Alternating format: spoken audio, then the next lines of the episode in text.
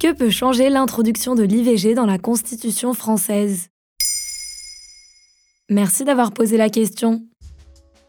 Le Sénat a dit oui, mais ça n'a pas été facile. Au terme d'un vote plus que serré, 166 voix pour et 152 voix contre, la Chambre a adopté le 1er février 2022 une proposition visant à inscrire la liberté de recourir à l'avortement dans la Constitution. Cette loi a pour objectif de modifier l'article 34 qui garantit les libertés de chaque citoyen avec cette formule. La loi détermine les conditions dans lesquelles s'exerce la liberté de la femme à mettre fin à sa grossesse. La prochaine et dernière étape pour faire entrer ce texte dans la Constitution de 1958 est un référendum, c'est-à-dire un vote qui mobilise toute la population. Il nous sera alors posé la question si oui ou non nous voulons inscrire l'IVG ou interruption volontaire de grossesse dans la Constitution française. Pour l'instant, aucune date n'a été communiquée.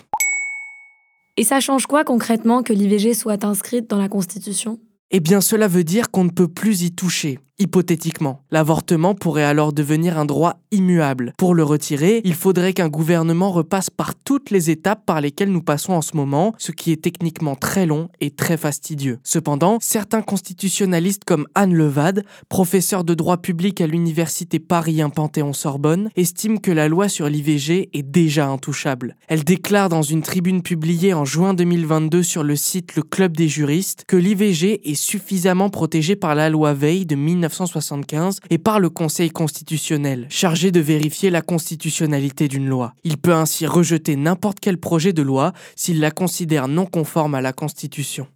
Mais alors pourquoi faire entrer l'avortement dans la Constitution si la loi est déjà suffisamment protégée?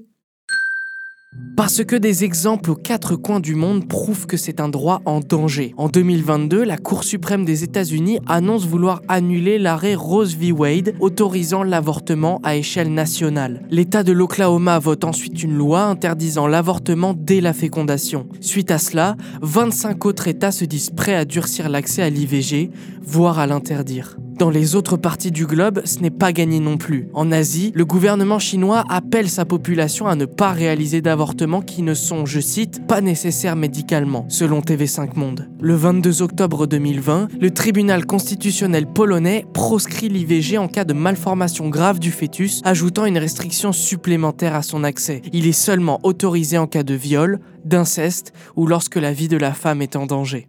Et c'est aussi une lutte féministe, non?